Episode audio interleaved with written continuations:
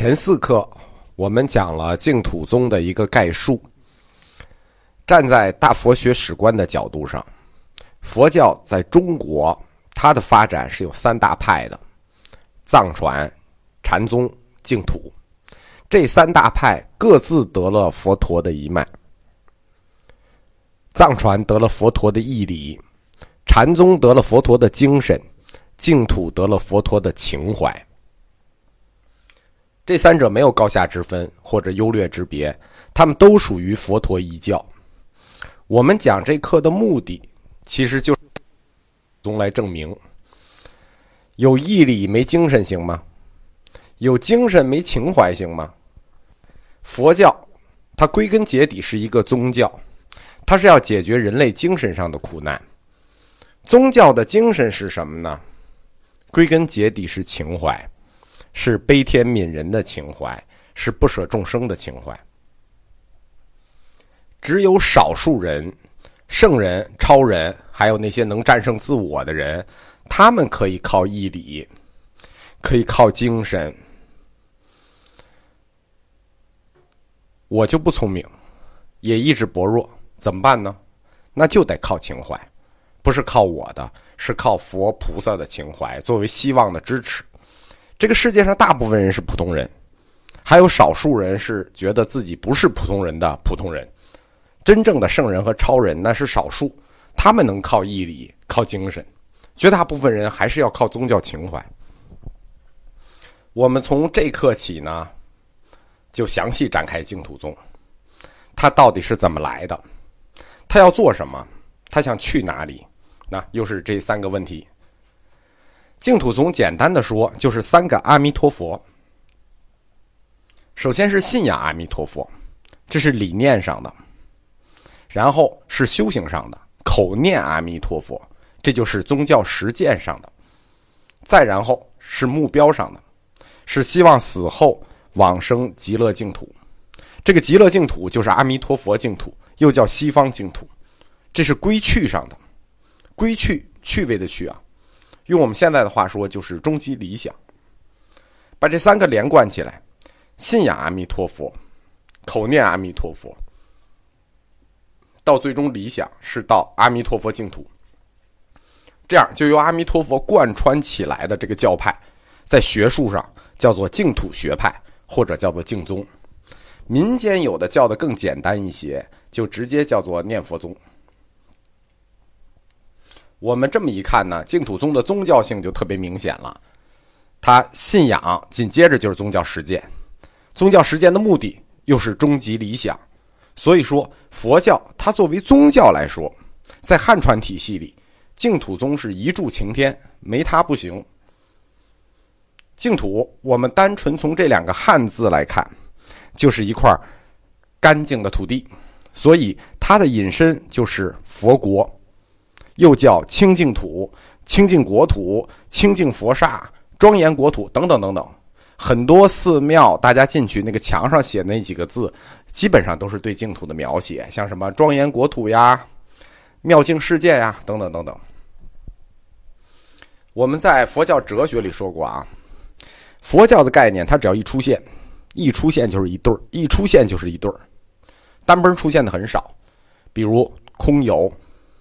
染净、长断，所以净土这个概念出现，它也是一对儿。它一出现就是两个词：净土和秽土。秽就是污秽的秽。那这个净土它在哪里呢？我们按照说评书的那个方式啊，净土在哪里？是什么？我们先按下不表。我们先来看这一对儿概念里那个秽土，为什么呢？因为这一对概念里这个秽土我们是太熟悉了，就是污秽的秽啊。净土它本身是指针对我们这个世界的对立面来说的，这话什么意思？什么叫我们世界的对立面？我们所在这个世界就是秽土啊！你要是不熟悉秽土的话，对吧？这个秽土一天，你看看你微信是不是要走个一万多步？我们在生活的这个地方，空气污染、水污染、各种污染、人性污染，尤其是北京的冬天。对吧？这个空气清新的雾霾天儿，那就太秽土了。这就叫从我们熟悉的东西出发，去推导我们不熟悉的东西。绘图我们很熟悉，那它对立面那个，我们应该可以推导出来。但是如果单纯的用脏或者干净来理解净土和绘图的区别，这是不对的。这是个条件，但这个条件不充分。我们经常说这个条件要充分和必要，它不充分。这个净和秽，它不单是指物质环境上的干净和脏，因为这太容易了，对吧？你又不是处女座，要那么干净干什么？这个秽和净是精神上的概念，它的区别是什么呢？怎么区别净和秽呢？不是有没有雾霾，是有没有苦。没有苦就叫做净，有苦就叫做不净，就叫做秽。这个概念呢？我们在佛教哲学里有两课都谈到了，一课是玉女不净，一课是三苦和八苦。啊，大家如果不清楚，可以再去听。如果按有苦和没苦来区别净土和秽土的话，那么不光咱们这块地儿是秽土，美国它也秽土啊，整个地球都秽土，三界都秽土，都很秽。佛教的世界的三界，欲界、色界、无色界。都很污秽，欲界和色界，这是秽土，这事儿没有争议，对吧？你有欲望，你能不苦吗？你还有物质，你能不苦吗？对吧？那这欲界、色界全 pass，问题就到了无色界。无色界其实啥已经没有了，它还苦吗？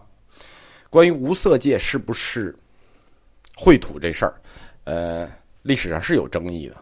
但是，按照佛教轮回和涅槃的这种定义，就是它的基础概念定义，呃，无色界它也是秽土。为什么呢？因为无色界它也苦啊。首先，有人就有苦，大家记住啊，这个人五蕴只要存在，有人就有苦。人类的命运，它是一个捆死在十二因缘的生死链条上的轮回，业障蒙蔽，受苦无量。只要这个十二因缘的链条不断，你就不可能脱离苦。这事儿我在十二因缘里头已经讲过了。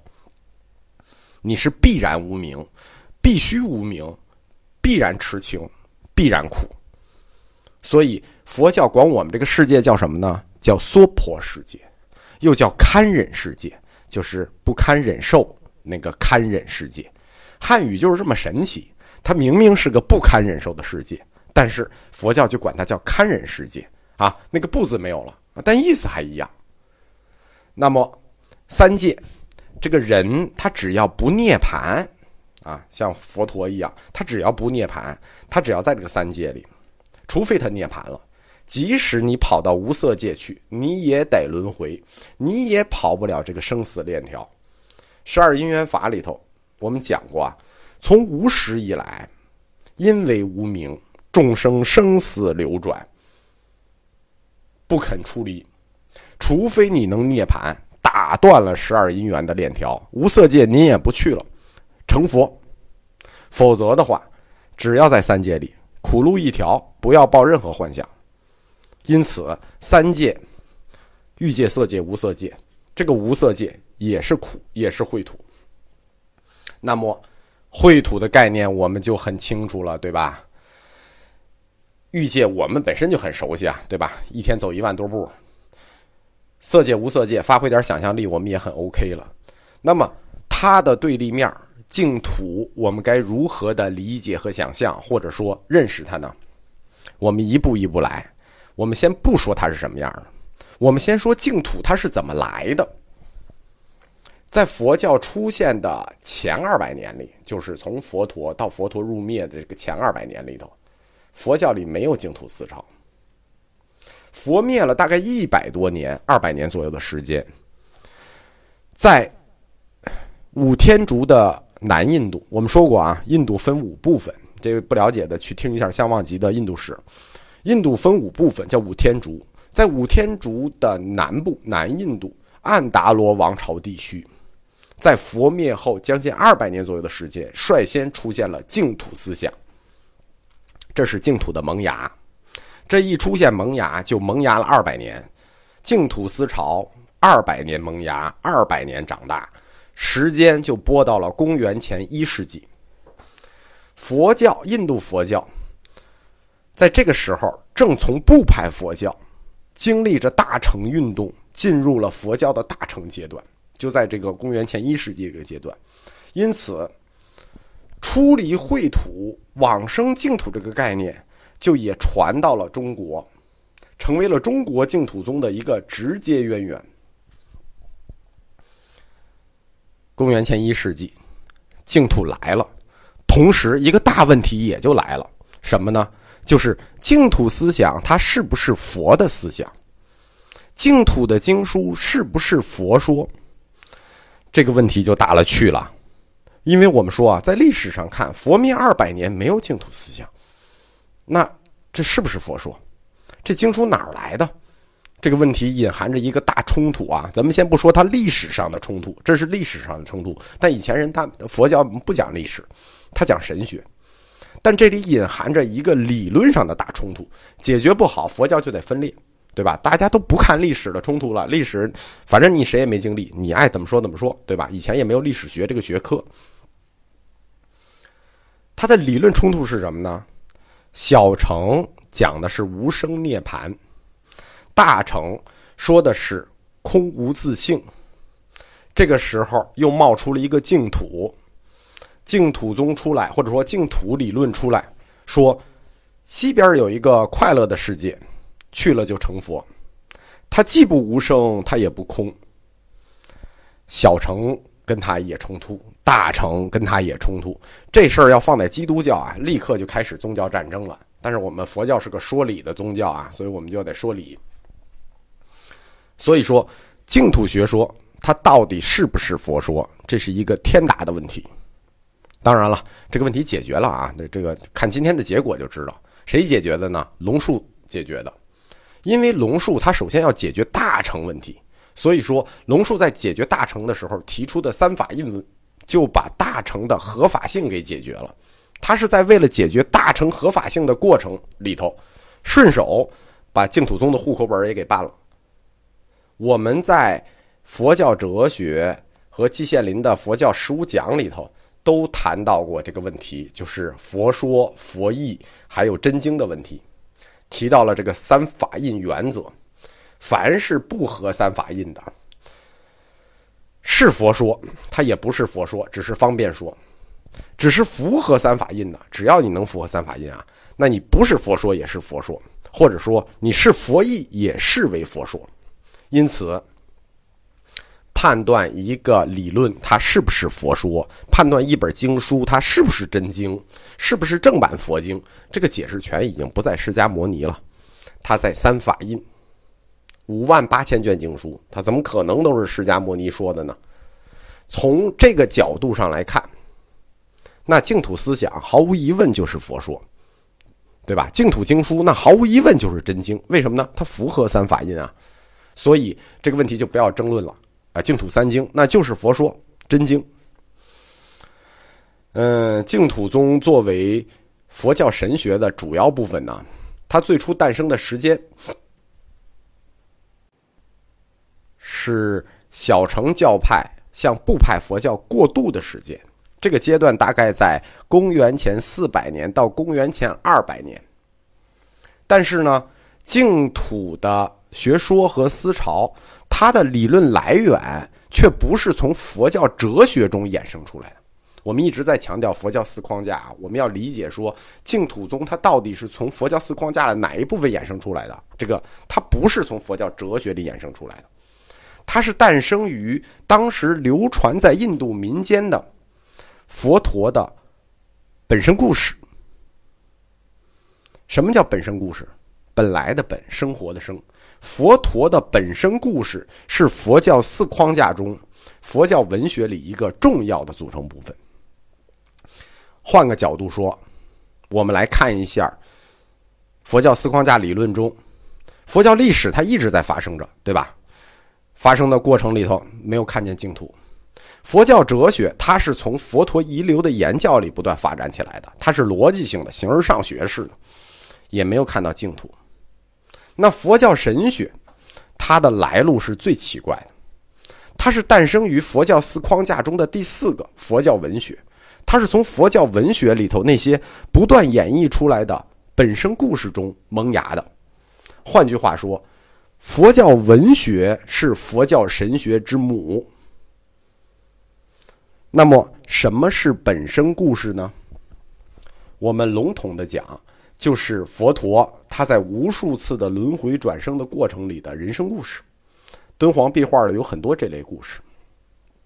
但是啊，但是啊，我们在佛教哲学和佛教历史课里头曾经非常清晰的说过，佛教是一个无神论宗教。那么，我们又说净土宗开始它是有神论了。大成开始，他是有神论了。